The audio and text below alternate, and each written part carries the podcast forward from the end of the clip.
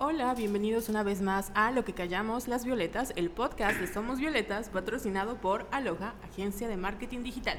Yo soy Carol Santana Y yo, Yes Ayala. y el día de hoy estamos con Tony y Lalo. Invitados especiales del primer podcast. Bienvenidos, chicos. Hola, gracias. Muchas gracias. Quiero aclarar que antes de que empiece el bullying, eh, no es cierto, Tony y Lalo son mis primos. Bueno, Tony es mi primo, lo conozco hace Soy tu 20. tío, de hecho. Ah, sí, es mi tío. Pero es que tenemos más o menos la misma edad. Entonces crecimos juntos. De hecho, les recomiendo el texto precioso que escribí para Somos Violetas, en el que cuento su historia de amor. Entonces, los invito a entrar a www.somosvioletas.com para leerlo. Y hoy vinieron para platicarnos sobre sus experiencias que... Eh, no es cierto. No es cierto. Los invitamos para platicar sobre cómo salieron del closet y con motivo del, del mes de, el orgullo gay. del orgullo gay. Eh, Sí, está- estamos un poco alejadas porque queremos darle pri- prioridad a Tony y a Lalo. Entonces, que ah, chicos que se presenten. Hola, eh, ¿quién, quién va? ¿Quién va? Bueno, eh, yo soy Eduardo Novelo, todo el mundo me conoce como Lalo. Soy arquitecto, eh, diseñador de modas, ilustrador y este Vedette. y vedette. de hecho, sí, me rento para fiestas cuando quieran. Neta hace buen show para fiestas. Sí, sí, sí. No, no, no es cotorreo. y este, Y tienen que pagar la boda con eso, ¿no? Ay, sí. Pues creo que sí, ajá, ese es como que un punto así de, bueno, estamos viendo algo con el cual juntar dinero porque sí está muy caro este, en casarse. gracias a que en Mérida no se aprobó el matrimonio igualitario y tienen que pagar. Como Tenemos que pagar eh, lo que es el amparo y el amparo cuesta alrededor de Entre 10 mil y 10 15 mil y 15 mil pesos. aproximadamente. Ajá, Y además es un proceso como de 10 meses. exactamente. Entonces, además de que es tardado, es costoso y aparte tenemos que pagar pues en lo normal que de cualquier pareja que son 350 pesos, creo que cuesta el matrimonio legal. Y este, hasta hace unos meses no era, pues, o sea, no se podía uno casar en el registro civil. O sea, fuerzas tenías que sacar al juez del registro civil y sacar un juez del registro civil te cuesta entre 4, entre 2, 500 a 4 mil pesos hasta 5 mil pesos. Sacar nada más al juez. Y este, entonces imagínense, 10 mil más 4, 500 más 350, es un montón. Pero bueno, este... Mucho dinero, mucho. Es mucho, así que ayúdenos a pagar nuestra boda. contraten a Lalo, por favor. Y con ustedes, Tony Cop. Hola, yo soy Tony, este, yo soy diseñador gráfico y hago también fotografía infantil, fotografía como de embarazo, familiares. Pero pues ajá, tengo mi agencia de publicidad donde vemos redes sociales, diseño, entonces este, ya lo podrán ver luego en mis redes sociales. Y ya, tengo 34 años, Guay. Dije que es. Tony, dije que tenemos casi la misma edad, no mames. por eso lo quise decir. y ya, creo que es todo, ¿no? Sí. Gracias por escucharnos. Pues los invitamos porque, como dijo Jessica, el, el junio es el mes del orgullo LGTBQ eh, plus. LGBTTIQ. LGTB Ah, me falta la B. IQ XYZ. Es cierto. O sea, ya lo demás cotorreo. Sobre la- bueno, es- el mes para celebrar la, diversi- ah, la diversidad sexual. Entonces, por eso los invitamos para que nos cuenten sobre sus experiencias y coman papitas con nosotras.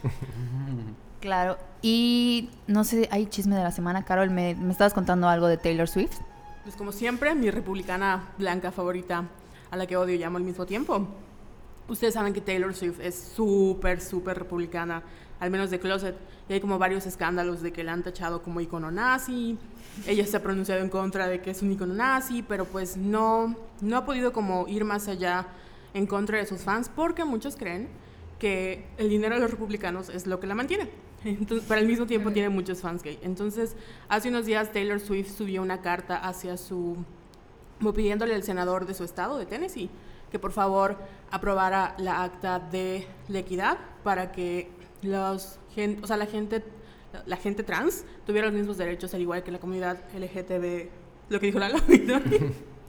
Porque en Estados Unidos pues las políticas de Trump están en contra de sus derechos, ¿no?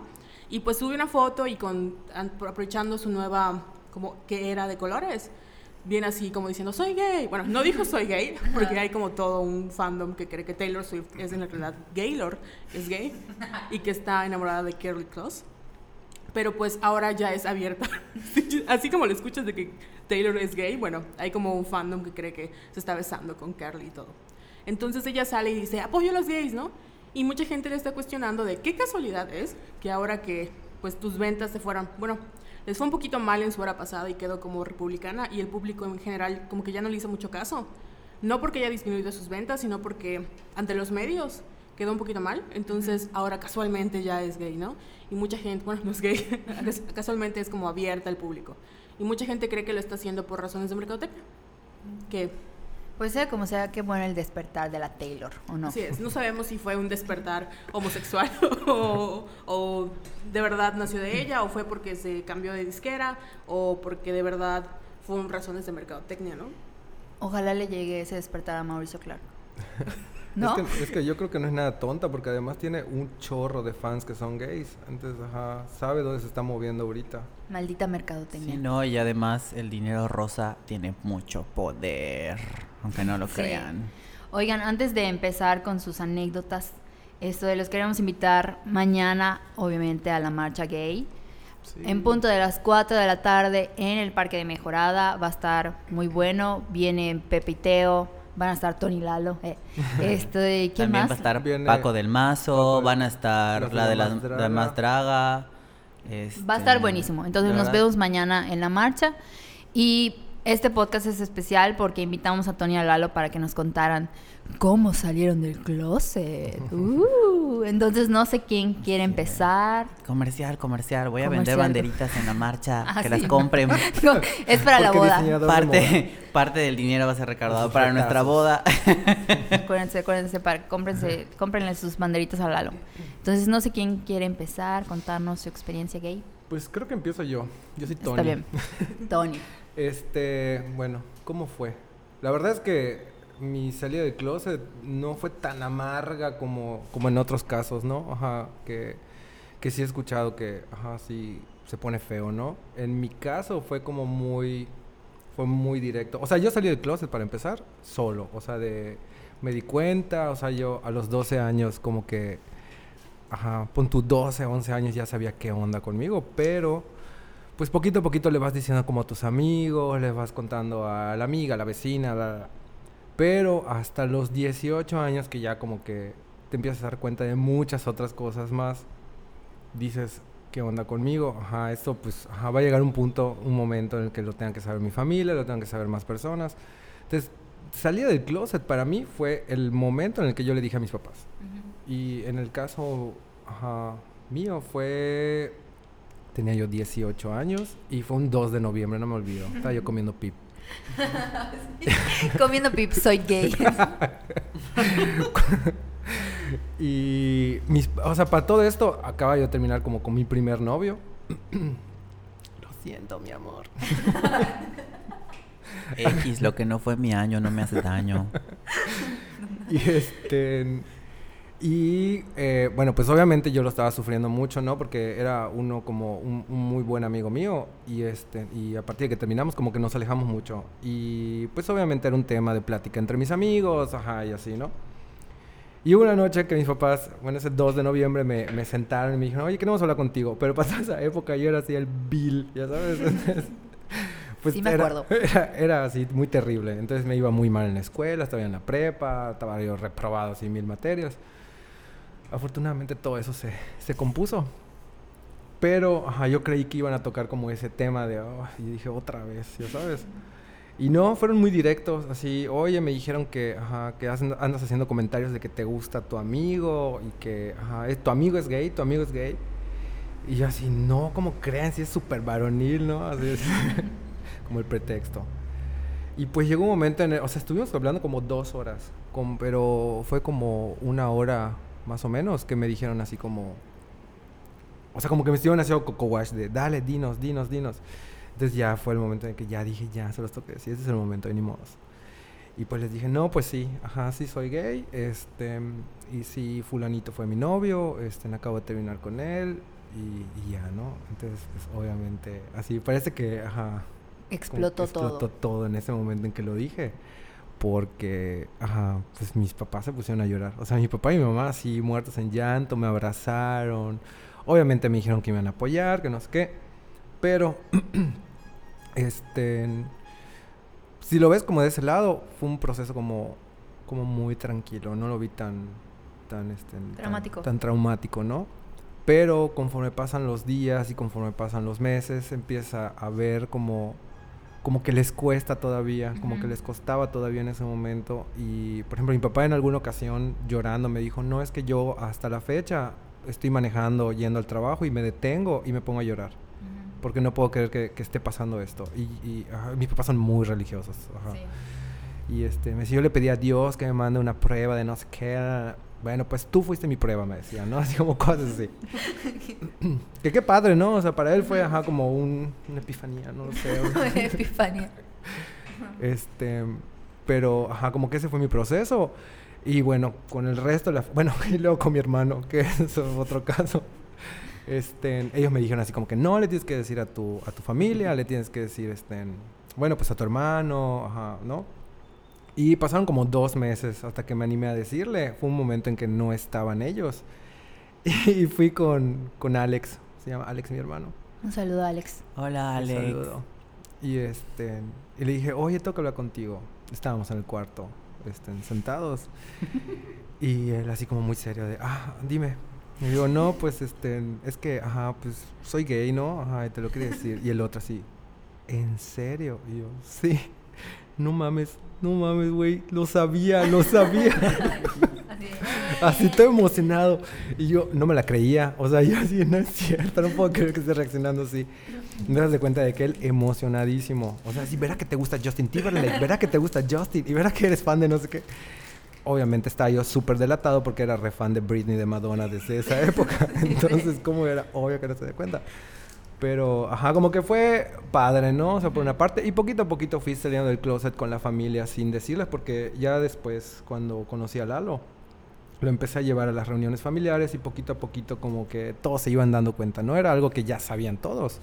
Ah, Por favor, me veían a mí ya así de. Ajá, "Ay, además lo veían maquillado y como ¿Será que, ¿qué pedo?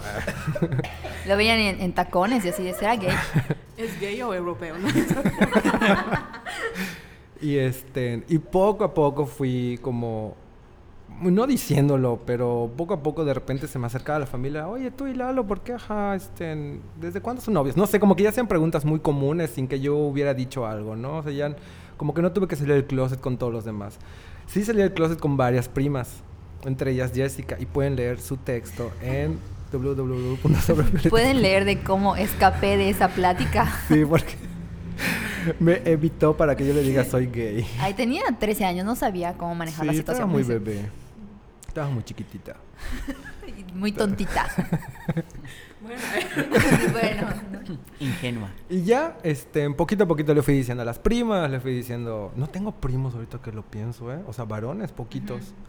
Pura mujeres. Y ya, esa fue mi historia. O sea, tuvo padre, no, pero hay mucha gente a la que sí le cuesta trabajo este, salir del closet. Hay gente que no se siente preparada todavía y si no te sientes preparado para salir del closet, no lo hagas. O sea, todos tienen su momento. Yo en, en mi momento, pues, ajá, fu- fue forzado porque me lo preguntaron directamente, ¿no? Y de, de tanta insistencia, pues lo solté. Pero yo sentí que a lo mejor no era mi momento ese para decirlo. Y hay gente que a lo mejor nunca va a salir del closet y tam- tampoco está mal, ¿no? O sea, está bien. Ya. yo nunca voy a salir del closet. ¿Tú, Carol? es bromi. estoy en él. Quiero contar una anécdota yo. Hubo un tiempo en que mi familia pensaba que yo era lesbiana. Y Tony siempre me apoyaba así de que, ay, si supieran, ¿no? De hecho, yo me acuerdo y te voy a quemar. Yo me acuerdo que una vez me dijiste que te gustaba una de tu salón. Estabas en, el pri- en la primaria en la secundaria. Algo así. Ay, pero estaba bien crazy. Yo, Sí, no, siempre- sí no, eran- nunca, era- yo nunca he estado normal. Ajá, eran así como que las primeras chiquitas que así, que se dicen, te amo, te amo. Ajá, ya sabes. Entregándome así a la primera. No, existe un estudio que se llama la escala de Kingsley. Entonces siempre tenemos un- una tendencia homosexual poquita en nuestra vida.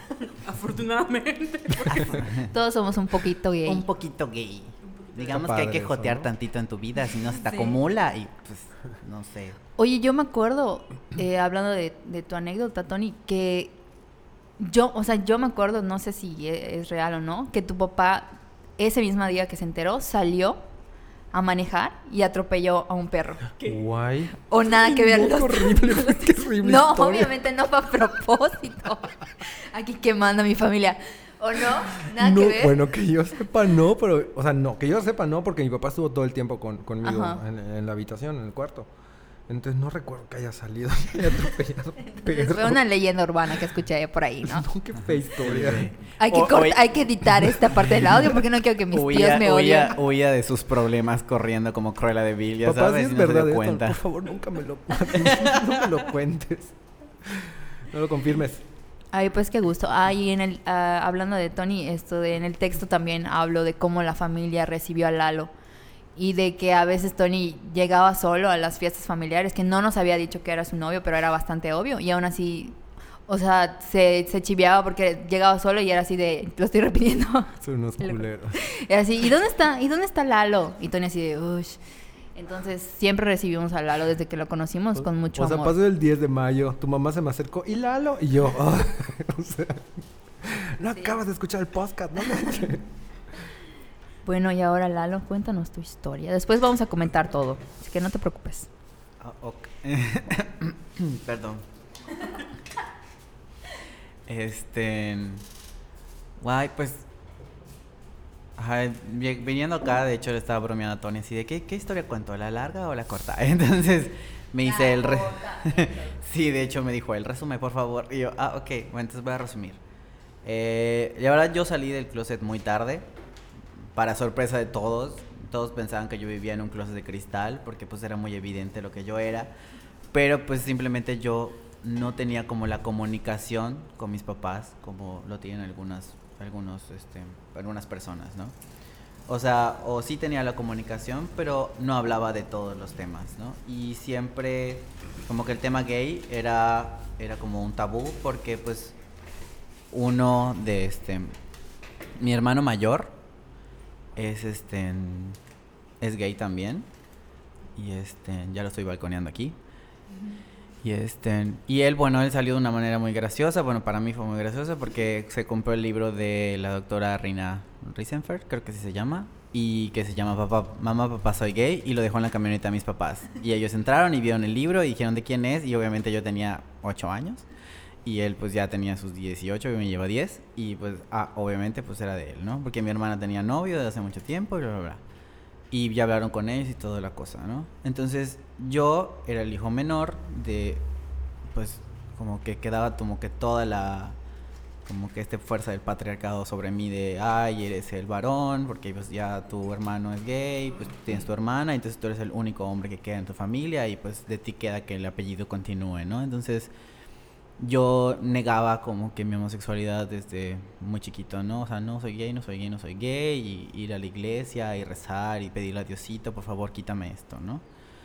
Y ya después como que conocí a un grupo de amigos en la prepa que pues me ayudaron a, a, ser como, mm, o sea, más abierto, ¿no? Y, y luego me topé con programas en la tele como este, en válvulas de escape y así, que, que hablaban de eso, que no está mal, que no sé qué, y... y Sí te volvieron gay entonces.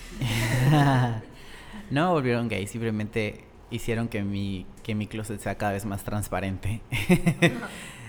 Eh, entonces ya yo les conté a mis papás ya grande, como a los 25 años. Este, unos meses antes yo ya había contado a, a mi prima favorita, a mi prima de Que no es Jessica. Ajá, De sangre. Iba a escupir mi papita. a mi prima de sangre favorita, porque tú eres mi casi sobrina. Y este. Y yo le conté a ella, ¿no? Fue como que la primera de la familia cercana a mí que yo dije, le tengo que decir, ¿no? Y hablé con ella, o sea, le mandé un mensaje, oye, tengo algo muy fuerte que decirte, quiero contarte algo que no se lo he contado a nadie. Y pues le dije, ¿no? Y me dijo, no, yo te quiero, te quiero mucho, este, y estoy contigo, cual lo que quieras. Ya le dijiste a tus papás, y yo le dije, no. Eso fue como mediados de año y en diciembre estábamos en, pues, en el recalentado de Navidad y estaba una de mis primas que es lesbiana y estaban mis papás, mi hermano y mi prima, esta prima a la que ella le había contado, ¿no? Entonces todos estábamos bien, bien borrachos, ya como eran las 9 de la noche del 25 de diciembre. Y, o sea, mis papás dándole terapia a, a mi prima que, que es gay, que, que es lesbiana, así de no, hija, no, y apoyándola y así, mis papás súper gay friendly y así de, ok, está, está, pasa está realmente está pasando lo que estoy viendo, ¿no? O sea, le están dando terapia a mi prima y yo nunca les he dicho que soy gay. Entonces, se le sale a mi otra prima que ya sabía que yo era gay, así ya en su pedez, y dijo, ay, no. Yo nunca hubiera hecho eso, Lalo. Y este, ay tíos, los quiero mucho porque ustedes quieren a sus dos hijos homosexuales. Y así de... oh, ¡Escándala! Ajá, y dije, ok, entonces de acuerdo, mis papás todavía no sabían de mí, como que se quedó helada. O sea, pero sus papás hicieron la cara de... Así como los papás de, de Sander en la casa de los dibujos, Ajá, así de... Y así de... de cartón. Ajá. Y, me, y pues me volteé a mis papás y dije, pues obviamente, ajá, mamá, papá, soy gay. Y mi mamá me dijo, ya lo sabía. Este, e- era casi evidente, ¿no? Y pues mi papá no dijo nada. Así, nada. Se quedó callado. Del resto de la noche no dijo ni una palabra. Bueno, es lo que me acuerdo. Porque pues estaba yo también happy. Y pues, ajá, eso fue la noche, se acabó, o sea, dieron las 2 de la mañana, cada quien se fue a dormir, mis prima- mi prima se fue llorando así amargamente porque estaba muy peda, y la otra también, y este, y ya, ¿no? O sea, el- esa fue mi salida del closet. A, a Pero grosso- para todo esto, o sea, tú y yo ya teníamos así cuatro como años. seis años, ajá. De hecho, cuatro. ¿Qué? De hecho, no, sí, Sí, cinco como- años, como porque cinco empezamos a, años yo tenía relación ya 19 cuando... O sea, yo ya tenía, ya había tenido novios, ya había tenido, o sea, mil cosas, obviamente le dije a mis papás, pues, de hecho, Tony era mi socio. O sea, me- mis papás, Tony era mi Era su socio. secretario. No, porque pues tú tenías el negocio de, las fo- de la foto y yo te ayudaba con las sesiones. Entonces, era así su socio, ¿no? Así Entonces, comenzamos. Así comenzamos. El changarro. Y este... ¿Te acuerdas? Hasta tú ibas, Jessica. ¿Te acuerdas? a las Sí, yo sesiones? cargaba las lámparas. De verdad Eras cargaba el, las lámparas. eras el tripié número dos. Tripié. Y este. Ajá, entonces yo llevaba mucho tiempo con Tony. Obviamente, ya después, la cruda, pues. Estábamos yo, mi mamá y mi papá solos, como todos los desa- desayunos. Ay, Dios. Estén desayunando, ¿no? Y este. Y ajá, y como que yo les dije. ¿Y, y con esto cómo se siente como psicólogo, no? Sí, me, dice, pues no, sí, sí, sí, igual, obviamente, pues estamos en shock y como que muchas cosas ya en nuestra cabeza, en nuestra, en nuestra mente se fueron dando cuenta de, de todos los gritos de, o sea, gritos en silencio que dabas tú de, primero tuve un episodio con mis papás mucho antes de que ellos querían que yo firmara en contra del matrimonio igualitario. Y yo les dije que no, porque, ajá, ¿cómo le voy a permitir, o sea, cómo voy a ser yo uno de los puntos por los cuales negarle a mi hermano, que era, era abiertamente gay con mis papás, que no, que no se una con alguien más, ¿no? Y este, y obviamente me sacaron con el, con el sermón de que si no estaba de un lado, no estaba del otro y que a los tibios no quiere Dios. Y yo así de, ok. y este, y ya pues como se dieron cuenta de eso y pues, fue poco a poco, o sea, este, ya fui llevando a, a mi casa a Tony, ya en otro plan, ya lo fueron conociendo más y ahorita pues estoy muy contento porque la situación no fue algo así súper rápido, pero fueron como que acciones y fueron poco a poco, este, y fueron como, este, queriéndolo más, ¿no? Y pues ahora, de hecho, hasta Tony terapea a mis papás todos los días que va a comer a la casa, porque va todos los días a comer a casa a mis papás. Oye, pero además tuvimos una segunda salida del closet, ¿eh? Este, sí. O sea, nosotros nos comprometimos ahorita en febrero de este año en la casa de Frida Kahlo. Ah, sí, pidieron. cierto. Pueden ver sus fotos en, el- en sus Instagrams que van a dar Sí, después. estuvo muy bonito. Ajá, fue en la casa de Frida Kahlo, este, así como con un lugar mágico para mí. Y este, Ya que no se pudo en Disney. y nos, ajá, nos comprometimos y, ajá, para nosotros fue una segunda salida del closet esto. ¿Por qué? Porque como que quedamos expuestos en redes sociales. Nosotros lo queríamos compartir, obviamente, ¿no? Pero quedamos expuestos frente a mucha gente y frente a su familia. Entonces, de hecho, cuando nosotros regresamos del viaje, este, nos tomó tres días hablar con sus papás. Mis papás desde que nos recibieron en el aeropuerto, como que, ay, felicidades, ¿qué vamos a hacer? La boda, ¿dónde la vamos a hacer? Pero sus papás llegamos el, al, al día siguiente, el lunes, y no mencionaron nada. Y su mamá so- en la comida solo me veía así el- el- la mano, ya sabes, el anillo. así solo veía cómo me estaba observando. El Y- diamante. El diamante en bruto. Y hasta su sobrina así como que de lejos, su sobrina tiene 15 años, así a lo lejos me dice así como que, ah, está emocionada, así su manita de, de- del anillo. Sí, pero sí todos así Pero- callados, no decían nada. O sea, de hecho yo tengo un grupo con mi familia, así de mis hermanos, yo y mis papás. Listo, se acabó. Y yo ya como que les decía, bueno, no, hoy voy a tal lado y así, yo hice esto, yo hice aquello. Bueno, desde que subí lo de los, lo de los anillos, Ajá, como que nadie comentó. no comentaba nadie. Solo mi hermana, pero porque mi hermana es así súper... Súper gay friendly, está loquita, ¿no? Va a escuchar esto, Tony, es nuestra fan número uno. No, pero, este- pero sí fue como, como difícil porque nos tomó tres días. O sea, yo estaba detrás de él de, oye, vamos a hablar con sus papás, vamos a hablar con tus papás, ya. O sea, pero ¿y cómo le vamos a decir?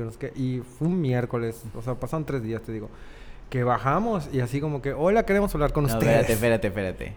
No, no, ajá, tú en las escaleras me dijiste, ¿y, y qué, y qué- y qué hacemos? ¿Y cómo empezamos la plática? Yo así de, ay, pues, como cualquier otra, buenas tardes, o sea, así de, buenas tardes, hola papás, ajá, queremos hablar con ustedes, punto, así porque, ajá, como si fuera algo normal, ¿no? Yo estaba muy nervioso, la verdad. Estaba muy nervioso porque como no habían hecho ningún comentario, o sea, pon tú, una cosa es que te acepten como, ah, es el novio de mi hijo, ya, está bien, chido. Ya, ya tuve mi proceso para aceptarlo, ¿no? Y otra cosa es que te quieras casar, porque ya ahí entra otro pedo, ya sabes, ajá, como mental para muchas personas y puede ser que no estén de acuerdo, que sí estén de acuerdo. O sea, no sabía cuál era la postura de mis suegros en ese momento. Hasta que hablamos con ellos y, no, y fueron muy claros, así como que, ajá, habíamos visto que, o sea, les dijimos, hemos visto que no han hecho ningún comentario, no nos han dicho nada. Y ellos, no, sí lo vimos en redes, ajá, pero pues no hacemos ningún comentario porque estamos metidos en muchos grupos apostólicos. Entonces, y pasó lo mismo con mis papás, ¿eh? mis papás igual me dijeron lo mismo, así como que nosotros no lo vamos a compartir, no lo vamos a hacer porque estamos en un grupo apostólico ahora. Mis papás me dijeron, si es, si esas personas se enteran o saben o lo que sea y nos dicen y nos sacan del grupo, ten por seguro que nosotros vamos a, a- a como apoyarlos a ustedes, ni, no importa. Hasta ese momento yo dije, Dios mío, qué bonito. o sea, qué, qué padre. Un saludo a mi tío Rito y a mi tío Rita, que son lo máximo. Tío Rito. Y este. Y pues, ajá, o sea, como que ya entran otros temas religiosos y mil cosas, ¿no? O sea, que, que ajá, como que la gente no comprende y no entiende.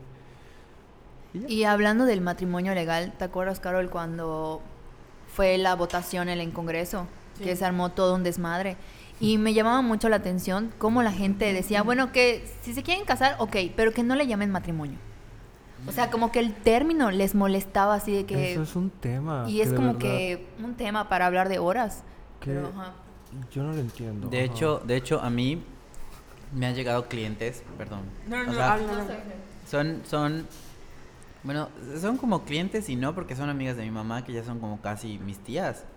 Pero este, que me dicen, no, es que es fulano fue a la escuela de mis hijas y dijo, es que no puedes llamar matrimonio porque matrimonio viene de la palabra proteger a la madre o algo así. que se- Entonces, pero aquí pues, son dos hombres y no hay madre y yo así de, y, ajá, y los matrimonios lésbicos. ¿Qué pedo? Hay, hay dos madres, hay dos madres que proteger, entonces sí se podrá llamar Uh. rematrimonio, ¿no? Pues había del lado cómico, ajá, como que sí tiene sentido, ¿no? Matrimonio. Ajá, rematrimonio, ¿no? O sea, que son doble madre, ¿no? Y este, y, y, ajá, entonces, si el término les, les molesta, pues vamos a, vamos a crear un término re chingón, pero, Mm. pero no, no es la idea, tampoco es, es, es, es el rollo de cambiarle el nombre, Yo, ¿no? yo soy de los que opinan de llámenle como ustedes quieran. O sea, yo lo que estoy buscando son estos derechos. Le puedes decir como tú quieras, así pituca pitaca, no sé, o sea, di- llámalo como tú quieras, pero ajá, lo que quiero es esto. O sea, estoy luchando por esto. Sí, porque, o sea, estamos entrecomiendo papitas. ¿sí? ¿Quién habla? Estaba en el chisme y escuchando. que mu- hay mucha como gente que cree que como es una unión legal, y hay gente que está en contra del matrimonio y dicen, no, pues es que en vez de luchar por el matrimonio, deberían luchar por la abolición del matrimonio. Y como que es gente pendeja que no entiende que ellos como han tenido este privilegio de que se pueden casar en cualquier momento y nadie les va a decir nada y no tienen que pagar mil, ocho mil pesos por eh, casarse.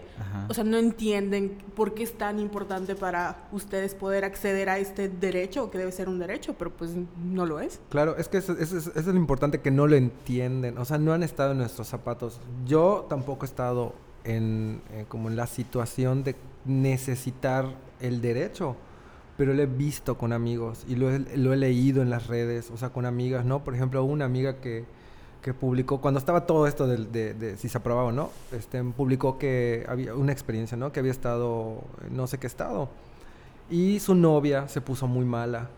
Entonces, este, eh, tuvieron que llamar a la familia porque ella no podía tomar una decisión en el momento. O sea, es algo de vida o muerte realmente, ¿no? O sea, digo, qué bueno que no he estado en esa situación, pero es todo como ese tipo de cosas que se quieren prevenir, o sea, para beneficio mío y de él, punto. O sea, sí.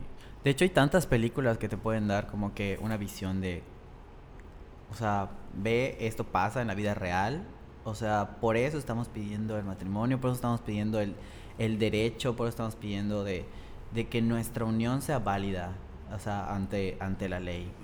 O sea, no ante la ley de Dios, ni ante la ley de Alá, ni ante la ley de ninguna religión, ante la, la ley del ser humano, ante la ley legal, va. O sea, creo que dije un, un pleonasmo o algo así, la ley legal. No, pero está bien porque, o sea, se supone que México, una de las cosas que siempre nos han enseñado es que es un Estado laico, ¿no? Entonces nuestras leyes y nuestro Estado está basado en la separación de la Iglesia y el Estado, pero tienes estos tipos de leyes que... pero... Pero hay rezadoras en el Congreso pidiendo que no... O sea, créeme, que son, son más abogadas que las propias abogadas que estudiaron derecho, ¿no? Ya sabes, o sea, gracias a ellas no se aprobó. Uno de los memes que yo veía que se volvió meme ajá, a la vez no es, o sea, como están rezando por como algo que no les compete a ellas cuando hay tanta cosa por la que deberían de rezar como los padres violadores no o sea de verdad da mucho coraje pero bueno esos son otros temas. Sí eso es como meternos como a la polémica y así. Y lo peor es que ustedes no se quieren como meter contra la iglesia es porque me estoy defendiendo o sea como no voy a atacar a su religión pueden creer lo que quieran eh, en el sentido, o sea, en este como contexto. Te explico, o sea, no voy a, te voy a decir algo personal. Yo no voy a atacar a una iglesia de la cual me gusta, o sea, porque fui parte de esa iglesia.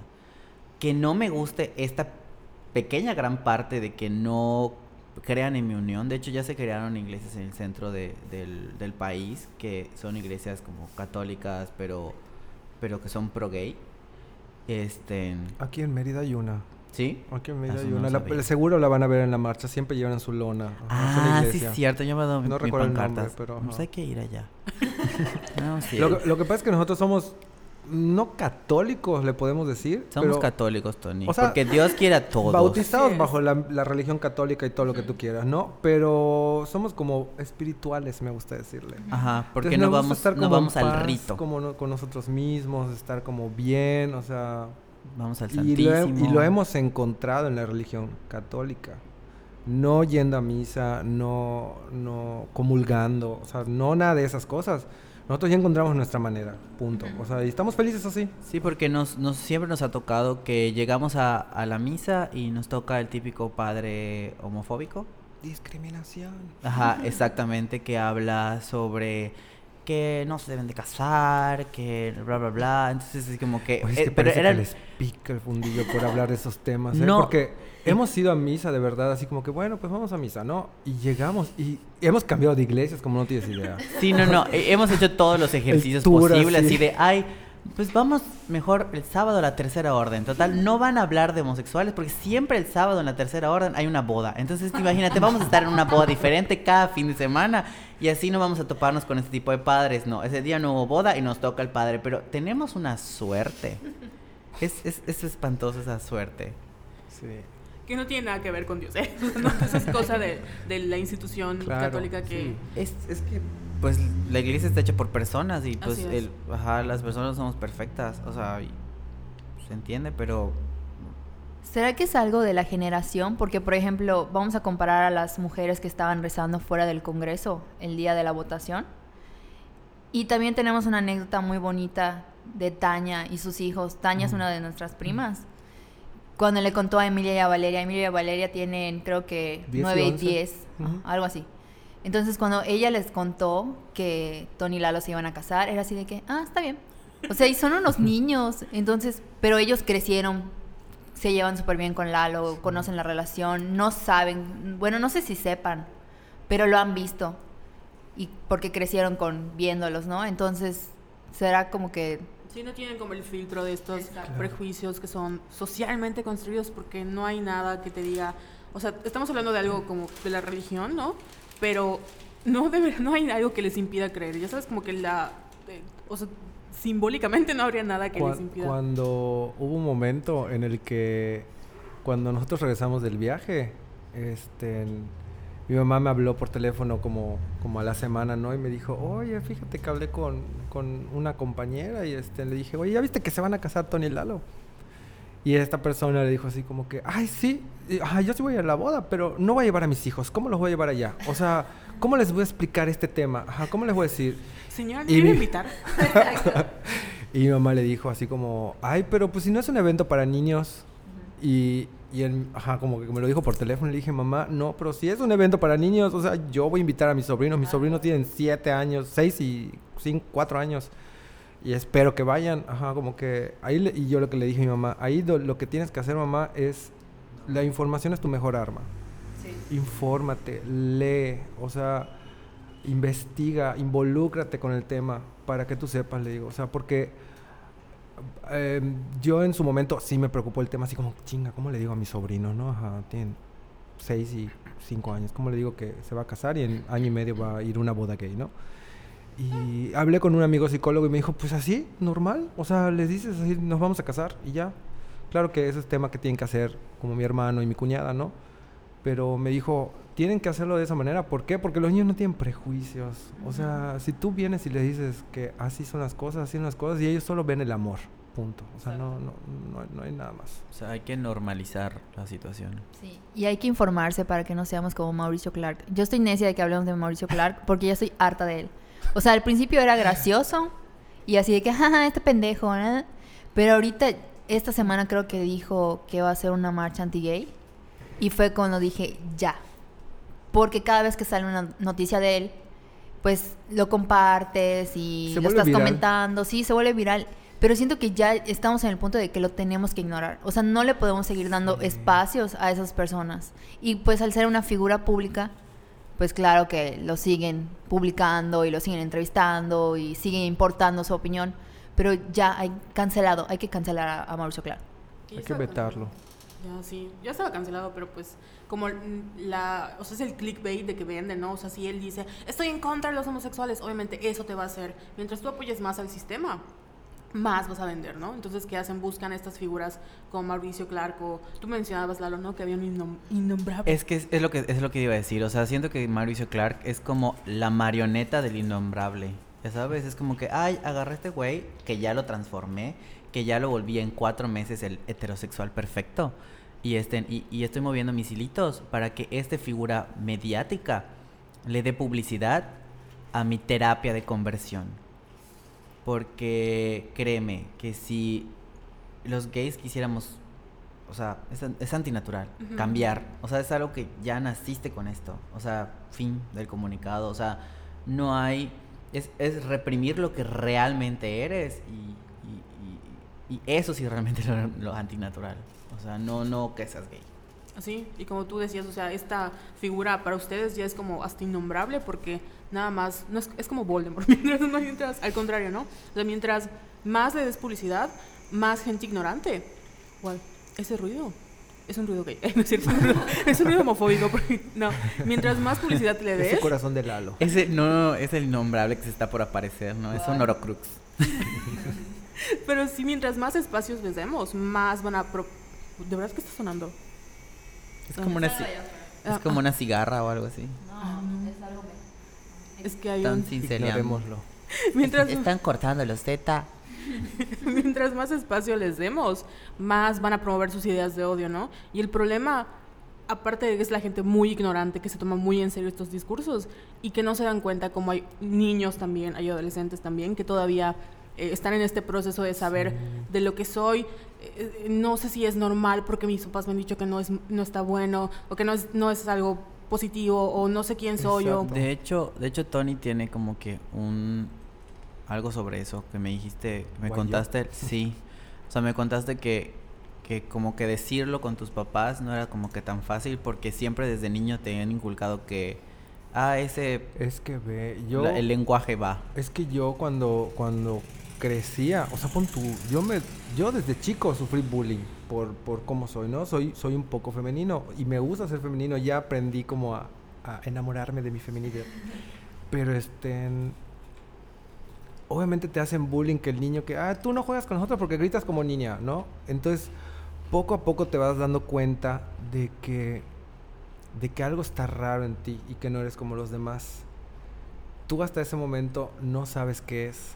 O sea, como que... Y poco a poco empiezas a escuchar, ah, puto, maricón, cangrejo. O sea, empiezas a escuchar todos esos términos y dices, güey, o sea, soy eso. No quiero ser eso. O sea, y la gente lo rechaza y la gente lo estigmatiza. Entonces tengo que hacer algo para evitarlo. Entonces empieza una frustración interna, que creo que creo que la mayoría pasamos por eso. Espero que muchos niños no estén pasando por eso ahorita, ¿no? O sea, que sea menos como esa cantidad de, de niños que pasan por esto. Porque si llegas hasta pensar en la muerte, honestamente, sigues a decir, no puedo vivir, ¿cómo voy a vivir siendo esto? Y piensas que te vas a convertir en travesti, y, o sea, y que no es que esté mal, ¿no? Pero como que lo, lo magnificas todo. Entonces, como que es lo extremo, ajá, así te lo pintan todo, y, y está mal, o sea, según poco a poco te vas dando cuenta de que no. Sí, porque es como esta eh, narrativa de lineal, ¿no? De que si eres gay luego vas a acabar en las drogas y luego te vas a estar muerto, ¿no? O sea, como... Ni que fuéramos cristianos. Eh. Su cara de Carol así de, hay que cortar esto. No, es cierto, yo estoy en contra de, de los cristianitos. Bueno. De este los extremistas religiosos. Llamémoslos así para que se oiga más sí, son terroristas, es la verdad. Sí, son es extremismo. O sea, todo lo que es un extremo así culeramente es yo digo, yo digo que es malo, ¿no? Sí. Oye, ¿y qué onda con el día de la heterofobia, Carol? Yo sé que te divertiste mucho ese día. no manchen, o sea, los, los memes de eh, hay que el día en contra de la heterofobia, ¿no? Y había, creo que Sailor Fuck puso así como, patean un hetero, yo lo celebro pateando un hetero, ¿no? O escupiéndoles. Y lo triste es que había un tweet que decía, eh, ojalá no hubieran, ojalá no hubieran las marchas hetero, eh, heterosexuales donde todos se, creo que se masturban, no sé qué, y pusieron el video de cuando ganó la Champions, que había un señor. Oye, está fuertísimo ese video. Está muy fuerte, porque si recuerdan, se ubican a Bolsonaro, el maldito de, presidente de Brasil. Hace como unos meses publicó un video de supuestamente el carnaval, y era supuestamente una pareja gay que estaban realizando un acto sexual en público. Y todo el mundo está así como, ¿cómo se atreven? Bueno, la gente está diciendo como, eh, ¿cómo se te ocurre subir ese contenido a, Twitter para promover el odio, no? Pero luego pasa el tiempo y empiezan a comparar los videos que en las celebraciones de fútbol, donde hay mucha más cosas grotescas, por así decirlo, mucha violencia, donde han violado a la manada, eh, y luego ves este vato masturbándose en público y todos como que, ¡eh! celebrándolo. Y como, ¿qué, bueno, ¿qué onda? Ese video. No, tienes que verlo, está terrible porque está encima como de una reja. Y así está en bolas. Y todos así como que, ajá, como que era su escenario, así el güey. o sea, y la gente feliz, ¿no? O sea, bueno, había gente que le tiraba cerveza, porque obviamente todos están bélicos, borrachos y así. O sea, uno ni siquiera lo pelaban, de seguro estaban bien pedos. Y los que los pelaban le estaban tirando así de agua de riñón, una mamada así, ¿no? Como usualmente pasa cuando se ponen bien alegres en cuando gana su, su, este, su equipo. Oye, Tony, esto de yo quería que contaras la anécdota de la llamada que te hicieron. Creo que fue el día de la votación. Ah, sí. ¿Te acuerdas? Lo que pasa es que el día de la votación de si se aprueba o no el matrimonio igualitario, eh, yo publiqué en mi Facebook que me sentía muy triste y la verdad es que sí me sentía muy triste porque era algo que esperaba que sí se apruebe y este y publiqué no ajá dije que como que había estado un poco eh, como cansado de estas cosas y este, decepcionado. Y que era lamentable que, que sucedan ese tipo de cosas por... No me acuerdo cómo fue mi, mi post que, que, este, que mencionaba yo como una parte de la religión en donde yo alguna vez fui como discriminado eh, por la religión. Yo estuve en un grupo apostólico en el que era un retiro. Y en ese retiro, cuando tú salías del retiro, se- seguían habiendo como juntas. Entonces, en esas juntas, este, eh, como que te preparaban para ser parte del equipo y tú dar el retiro. Yo la verdad es que te digo, siempre he sido una persona como muy espiritual. Entonces, me gustó mucho, dije, esto es lo mío, está padre, ah, quiero intentarlo. Entonces yo empecé a ir al grupo y resultó que no me, no me aceptaron. O sea, y me enteré que no me aceptaron porque, este, o sea, porque me lo dijo gente gay del grupo, o sea, de ese, de ese eh, apostolado. Me dijo que no, que no fui aceptado por, porque yo era gay, abiertamente gay. De hecho, En- cuenta, cuenta porque en el, en el, o sea, lo que pasó dentro de tu, de tu retiro fue eso. Qué guay. O sea, que te, que te abriste con ellos, porque como es, Sí, un, es un yo- retiro muy fuerte. Sí, sí, sí, es un retiro muy fuerte en el que en su momento yo adentro dije, miren, yo tengo lo que decirles, soy gay, ya sabes. Entonces, ajá, como que me abrí con mi grupo en ese momento y seguí así, porque pues yo ya estaba, estaba fuera del closet, o sea, yo no lo veía así como algo, "Uy, qué pedo. Entonces, este, bueno, resulta que me- yo me deprimí mucho por eso. Yo quería estar en ese grupo, o sea, como que sentí mucho el rechazo. Y eh, cuando yo publico esto el día que no se aprueba el matrimonio igualitario, como 10 ejemplos, escucho la papita. cuando yo di ese ejemplo, este, recibo una llamada de una gran amiga que, este, que me dice, hola, este, primero eh, recibí unos WhatsApps y ah, los medio vi y dije, este, ahorita la leo bien. Entonces cuando los abrí, ya no estaban, ya estaban eliminados. Y le mandé un mensaje y le dije, oye, ¿qué pasó? Este, ¿Por qué los eliminaste? Y me devolvió la llamada. Entonces, en que me habló, me dijo así como, oye, este, acabo de leer tu post, este, la verdad es que me pone triste leerte, quiero que sepas que yo, yo fui parte de eso y quiero que sepas que no, este, que no estoy de acuerdo, yo los apoyo, yo te quiero mucho a ti y a Lalo, este, y la verdad en su momento es que fue algo fuerte, pero pues, ajá. O sea, quiero que sientas que, que, que me duele mucho leerte, ya sabes, este, porque sé que te afectó en su momento. Y la verdad es que le agradecí mucho por haber haberme llamado y haberme dicho como esas palabras. No es de verdad es una persona así que ah, tiene ah, wow, tiene como 18 años que fui a ese retiro. Imagínate, entonces hasta la fecha me sigo llevando con ella. Eh, de hecho, es clienta de Tónico Fotografía. este, Pero sí es algo muy fuerte porque creo que en su momento, o sea, tú lo recuerdas, 12, 18 años pasó sí, y fue algo que te marcó de alguna u otra manera. definitivamente. Entonces fue así como un closure para ti. Como que el que te pida perdón, porque de una u otra manera también te- es un decir, ay, bueno, al menos justicia. Sí, sí, sí, sí. Y pues, ajá, le agradezco mucho de verdad que me haya hecho la llamada y que me haya dicho, ¿no? O sea, en una llamada y no a lo mejor en WhatsApp. Pues estuvo padre, la verdad. Igual yo recuerdo que cuando fue, hay un creo que un día de mi primera heterofobia, un movimiento, no sé si fue para, para junio, pero salió este como, como el hashtag MeToo o el de mi primer acoso, era mi primera eh, hom- homofobia, que hablaban, eh, personas gays hablaban de cuan- la primera vez que la discriminaron. Y creo que todos vimos ese ejercicio, pero no todos fuimos capaces de hacer como ese ejercicio de como heterosexuales. Yo me acuerdo que cuando estaba Lady Gaga nos burlábamos porque decíamos que tenía un chorizo y que era transexual y eso, ¿no? Entonces cuando en esa época, pues tú lo veías como parte súper normal. Era como que todo el mundo se burlaba de Lady Gaga porque era un hombre, ¿no?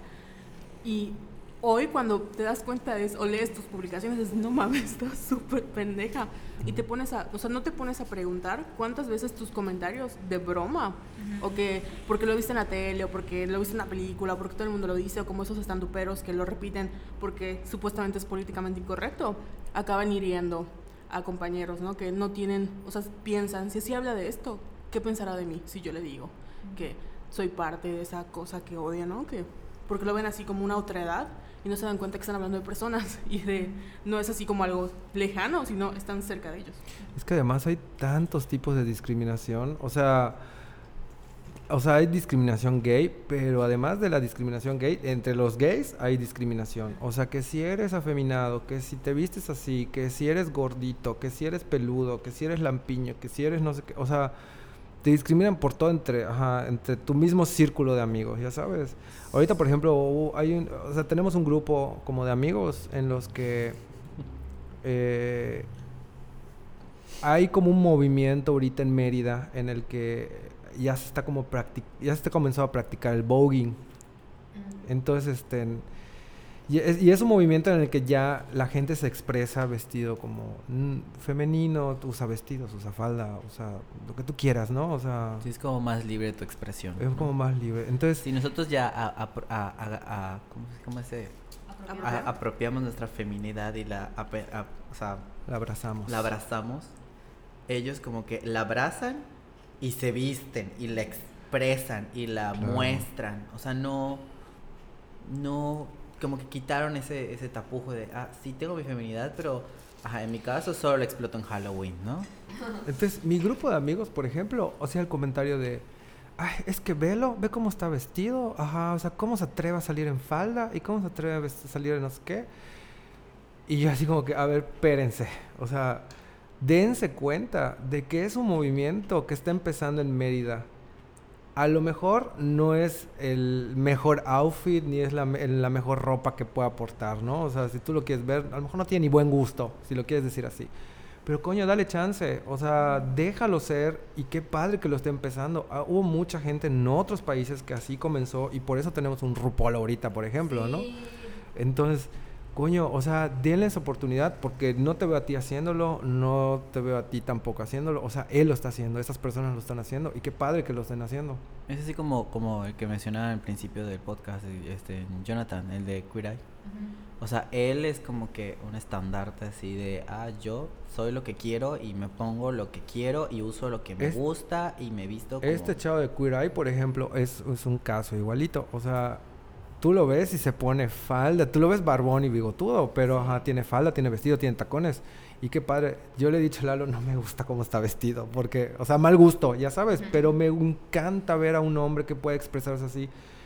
Yo creo que soy y fui una persona femenina que ha estado como ¿cómo se puede decir? Como como que abrazando. No, como que no lo no lo suelto. O como que me cuesta mucho. reprimiendo. Lo, como que lo reprimo, exacto. ¿Por qué? Porque desde chico mi papá me decía, no te sientes así, este, no hables así, o mis amigos del kinder, no grites así, gritas como niña. Entonces, poquito a poquito como que fui reprimiendo eso y es algo que yo he querido como, como soltar un poco más. Es por eso que en Halloween me disfrazo de mujer. Sí, los Halloween en casa de Tony son lo máximo. Sí. Ahorita que demos tu Instagram, ojalá lo puedan stalkear. Se han disfrazado así de RuPaul's Drag O sea, de, de, drags. Y Tony... El año pasado me disfracé de Úrsula con Sí, estuvo padrísimo. Y yo me disfracé de Taki. Qué oso. y yo era Ariel Obesa. Marimacho. Oigan, y el podcast pasado recomendamos contenidos feministas. No sé si nos quieran recomendar contenidos LGTB? Ay, pues hay varios. Aquí en Mérida ah, este, hay el podcast de La Jaula. Lo pueden escuchar también por Spotify. No sé en qué, no, en qué otros como plataformas está, pero yo lo escucho en Spotify. Se llama La Jaula. Y es un podcast LGBT, donde está Alex Orue, este, está eh, Luis Montt, este, está Perry Navarro, y hay, hay, otras personas, ¿no? Está muy padre, está muy bonito. Se eh, publicó la semana pasada que es como que el, el programa LGBT más escuchado en Latinoamérica. Entonces está padre eso, está padre eso. Y tienen temas así muy interesantes. Estaría padre que alguna vez las inviten a ustedes para que... Sí, que nos inviten. Sí. Y este, bueno, yo les recomiendo eso, está muy bonito, está padre. Es local. Bueno, yo veo, yo veo mucho YouTube. Soy fan de YouTube.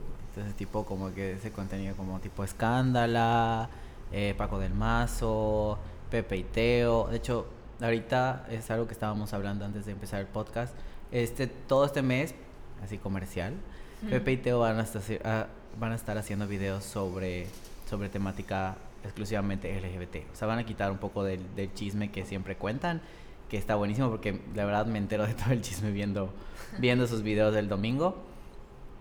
Y este, y eso es súper padre, la verdad. O sea, ese como que tipo de contenido en YouTube es como que mi favorito. Igual contenido trans. O sea, yo vea mucho a, a Vico Volkova, que era un maquillista. O sea, ella, e- e- es maquillista, ¿no?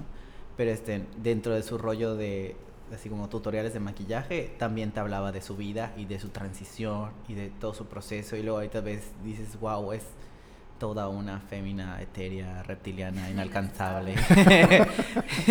Como diría Talía, mariposas. ¿No lo viste? No. Que se, se puso así unas botas que tenían como alas y dice, para todas las hadas mágicas, mariposas. Oye, eh, Talía, bueno, hablando así como que de iconos de la comunidad gay, la verdad Talía es como que el icono. O sea, para mí Talía es como la Lady Gaga mexicana, porque si ven sus inicios en los noventas, era una mujer camaleónica. O sea, ella se ponía dos violines y un sombrero charro de falda y, y hacía cosas padrísimas. Y siempre ha estado como que pendiente de la comunidad y siempre como que ha tenido el, el- la mano y ha apoyado a mucha gente. Sé que la semana pasada se le criticó por una carta o algo así. ¿No, no, no, leyeron? No. No sabemos ese Algo así- chisme. Ajá, luego se los platico. Sí, luego que nos enteremos más, porque yo tampoco me lo sé. ¿Y qué otros contenidos o películas que hayan? Guay, de películas. Guay. Películas. ah, bueno, a mí me fascina, no sé si la han visto, La Mala Educación. Es así. Ah, sí, mi- con Gael. Sí, con Gael García. Es así de mis favoritas esa película. Y si pueden, vean Solos contra el Mundo también. Es una película este, en- como árabe, no sé, por ahí de esos rumbos. Sí. Este, pero es una, una historia muy bonita. Es sobre- como que del Islam, ¿no? Porque Ajá. habla de... de- Son de los dos que están andan en pleito ahorita, ajá, como que dos chavos que se enamoran y son de diferentes países. Pero está muy bonita la historia. Y creo que, ajá, son como mis top. Bueno, yo tops, pues la mayoría como que son como que temática un poco drag. Tipo Priscila la reina del desierto, este, Tu Wan Fu, bueno, ellos son ellas. Este, ¿cómo se llama? La, vi- la vida en rosa. Muy bien, Rosa. Es igual, está muy bonita. Y este. Yo me encontré una película. La verdad, soy de esas personas que ve como Golden Choice en- a las 12 de la noche. Entonces. Ajá, no, pero luego te, te encuentras como que esas películas de temática gay. Que solo las ponen a las 12 de la noche porque, ajá, ok, es así como que, uh, porno cascari, ¿no? Pero este no era de temática gay. Siempre se las cuento a, a- a mis amigos, pero nunca he encontrado como que el nombre, se me va siempre, que habla de las almejas y el mejillón, que creo que es española, y habla de ese, de ese como que, de cambio de sexo y del gay y de, de, de este, y habla de, más o menos como les platiqué, ¿no? De, de la escala Kingsley, ¿no? de que hay ciertos casos en que la bisexualidad es también un- un- una preferencia sexual, ¿no? Y el caso de que puedas convivir con cualquiera de los dos géneros. Y este, bueno, son más o menos como que los contenidos que, que he visto, ¿no? En cuestiones de películas y, y ya. Y yo les recomiendo RuPaul's Drag Race. Ay, que ya me perdí, ya me regañaron. Cada vez que los veo me regañan así de que no estás viendo las últimas temporadas. Y yo, ay, perdón. Y ahorita lo suben todos- cada jueves. Ya sé. que Todos los- tienen que ver RuPaul. Sí, así, todos sí, deberían de es ver una, RuPaul. como una Y lección de Queer vida. Eye también. Queer Eye también. La primera temporada lloré, la segunda no me gustó tanto, pero está muy buena. Como que siento que son esos programas que los ves y te, te empoderan. Porque además no es completamente LGBT. O sea, son programas que al final te terminas llorando por otra cosa, ¿no? Sí. O sea, está padre. ¿Qué Y es de como- hecho está, bueno, perdón. Carol, Carol, sorry. Sí, ya me metieron a su programa, así que se aguantan. Este, ajá, de hecho, lo de, lo de Queer Eye, de hecho, Queer Eye es un remake de una serie que existía Sí, sí. antes, ¿no? El remake le salió muchísimo mejor que el anterior. Porque el anterior era como que solo la apariencia. Este está muy padre porque como que toca fibras de la persona y es como que más como, como que en el rollo psicológico. O sea, tienen a, a Karamo que es este, este gurú que te, que te va a decir, no, o sea, sí te vamos a ayudar con tu cabello y cómo te vistes tu casa va a quedar preciosa, pero ¿de qué sirve que tu cabello, tu casa y tú te vistes divino si por dentro no estás bien trabajado, ¿no? Hablando de, de esta parte de, de lo que es la salud mental, que es muy importante hoy en día. Es muy Tema necesaria. Favo en Somos Violetas. Y creo que Caramo es esto de psicoterapeuta. Sí. A él lo ponen como cultura, pero es psicólogo o algo así. Entonces está Sí. muy padre. Sí, es muchísimo más profundo de lo que cultura. Sí, yo les iba a decir antes de que Lalo fuera heterofóbico. que muchas veces estos contenidos tienen como ese filtro de que como es gay, tiene la palabra gay, no me va a gustar, ¿no? Porque seguro va a haber nada más eh, dos hombres y se van a estar besando y que no tiene nada de malo, ¿no? Pero mucha gente tiene esta, este filtro de, de, ay, no, solo van a hablar de gays o los, las historias súper tristes, que yo sé que son muy importantes porque debemos aprender de lo que no debemos de hacer, pero al mismo tiempo a veces estos contenidos, por ejemplo hay un tropo en la televisión que es el cuando matan a un gay, ¿no? Que solo eligen a un personaje, lo ponen ahí de adorno, luego nada más para matarlo trágicamente y no tuvo un desarrollo o no tuvo como eh, personalidades o no tuvo como una historia desarrollada porque nada más estaba ahí como, hay representación, y lo pusieron allá, ¿no? Y como que ahorita hay una nueva eh, tendencia de, no, vamos a hacer contenidos que no solo se enfoquen en el sufrimiento de la comunidad, sino también que la celebren, como en el caso de Queer Eye, o como, eh, creo que Yo Soy Simón, o Love Simon. Ay, qué bonita Love esa, véanla. sí. Sí. No, está muy bonita. O el- sí, sí. De hecho, igual otro contenido que como que se me viene ahorita a la meta, Todrick, Todrick Hall, que es como que par- parte del mundo de RuPaul. Este chico es, es, es un youtuber de Estados Unidos que ya de hecho ahorita es productor musical de RuPaul y hace, es, co- es coreógrafo. Este güey es, ya sabes, como, como yo, una vedette. Entonces, este güey hace de todo y hace mucha música como para la comunidad últimamente, ¿no? Y este y tiene como que esa parte de, ajá, ok, yo soy de la comunidad, pero al ser de la comunidad también puedo reírme de cómo es mi comunidad y este y hay como que esos videos de burla de de cuenta está, hace poco vimos uno de La Bella y la Bestia Sí. pero en lugar de que, de que Bella estuviera en una pequeña villa en Francia, era una village Una people, ya sabes, tipo super gay. Y entonces todos sus vecinitos eran super gay y ella era como que la basic bitch, ya sabes. Y este, y ves ahí como que todos esos como que estereotipos de la, de la comunidad gay o esos nichos que hay dentro de la comunidad gay, ¿no? A mí hay uno que me gusta donde hacen como una parodia de Mean Girls. Y está, hay uno que está con su, no sé si es un masaje de cara, que está todo el tiempo chupando su teléfono. Sí, son como que, ajá, el gay así súper rosa, medio bobo, ya sabes, como que, como te pintan a la rubia, ¿no? Que existen, yo eh, fui uno de esos. Pero Oigan, me eduqué, como Reese esto de- Witherspoon. Lalo hizo hetero- heterofobia interrumpiéndonos. ya se apoderó del micrófono. Oigan, pues yo les quiero agradecer por estar aquí. Son nuestros primeros invitados.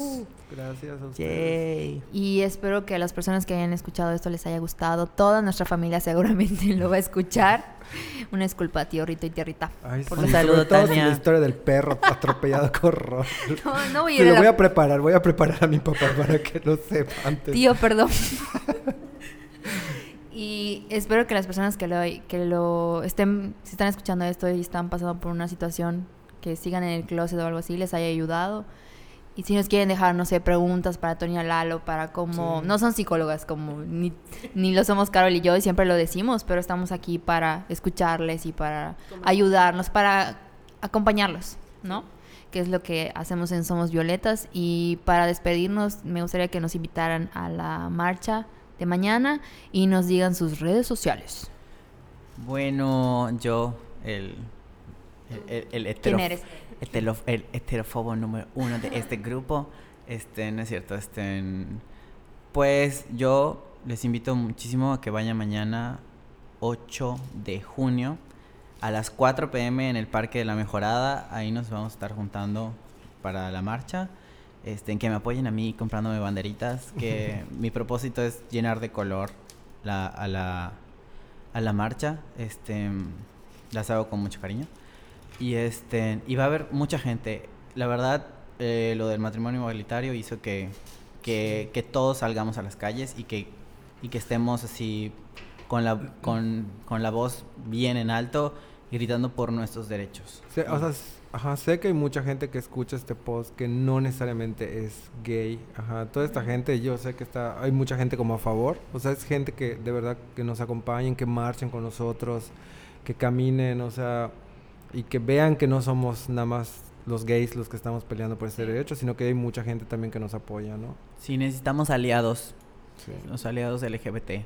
Sí que es como el problema de la supuesta heterofobia, ¿no? O sea, nosotros como heterosexuales tenemos este privilegio de que nunca hemos sufrido por discriminación, entonces en nuestro papel lo único que podemos hacer es, en vez de robar estos espacios y apropiarnos de su cultura, es hacernos un ladito y marchar con ellos. Claro. Ustedes van a ir, ¿verdad? Pues Obvio. no hacer, no que se haya en un ladito, ¿no? Que se una más bien. Que estén al lado de nosotros, que estén junto a nosotros. Porque, como hermanos, así. porque, ajá. O sea, porque. Sí. Porque, Porque los necesitamos. ¡Viva los gays! Sí, yo no soy heterofóbico. no lo soy. Así que los quiero a todos. ¿Y tus redes sociales Mis son? redes sociales, eh, guay, tengo muchas. Pero me pueden encontrar en Instagram como Lalito-Draw, ahí subo ilustraciones. Y me pueden encontrar como Dog Moda, ahí subo todo lo que es mi creación de moda. Y pues nada más. En Twitter igual estoy como, creo que Lalito Draw. Y este... Y ya. Ok, yo estoy en Facebook, estoy como Tony Cop, es C-O-B de bueno, Tony Cop, fotografía, ahí ajá, como que es mi página, mi fanpage, y en Instagram estoy como Tonini Cop, o sea, Tonini, No te preocupes, lo vamos a poner en el caption. de- sí, Tonini Cop, allá pueden ver el disfraz de Úrsula, véanlo porque lo hizo Lalo además, hace disfraces de, de- Sí. de- de Halloween. Ya saben, Lalo es vedette, hace shows, es showman. Y. De canta, verdad anima baila. bautizos, ¿eh? A mí me ha tocado verlo animar un bautizo. Me, Sí, me- a mí me- también. me gané un cubetazo en la anterior marcha en Blue. Ah, es así que verdad. espero que este año se repita y me gane aunque sea una- un pomo. O, o no sé, mínimo un... Bueno, creo que es demasiado lo que voy a decir. mínimo un privado con Paco del Mazo. Eh, Oye, después de la marcha nos vemos en Papis, ¿no? a, Ah, a huevo. Mini- sí, claro. Vamos a, hacer un, vamos a hacer comercial, niños, que, aus- que auspicien este programa, este podcast. Papis, el Blue. Pecados, te digo, pecados, pecados. pecados también, ¿cómo no? Que compren las banderitas porque... El tinglado de Nani Na- y Macta también. No, es Nani y Macta, ya está, ya, ya está rebautizada esa cosa. Ah. Pero bueno. Bueno, pues muchas gracias. Esto ha sido todo por hoy. Si quieren dejarnos ahí sus comentarios, preguntitas, lo que quieran, podemos hacer como que, si les gusta mucho, si el público lo pide, pueden regresar Tony y Lalo, ¿no? Para un segundo... Sí, porque Episodio todo- dos. Porque todavía junio es mes LGBT. Sí, así hay que aprovechar el mes LGTB. Y Carol, tus redes. Mi- A mí me encuentran en Instagram, en Instagram, en Instagram y en Twitter como arroba Venus in Pisces y a ti Jess.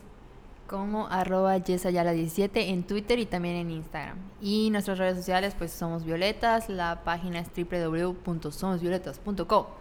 Y muchas gracias por escucharnos y nos vemos en el próximo, nos vemos, nos escuchamos en el próximo podcast. Despídanse chicos. Besitos. Bye. Ya un poquito mis tacones. Un ¿verdad? saludo a toda la familia que nos va a escuchar. Adiós. Bye. Adiós. Bye. Que por favor nos cuenten si de verdad mataron al perro. Oye, sí, regresamos para contar esa historia. ¿sí? Bye. Bye. Qué graciosos. It's a rap, everybody.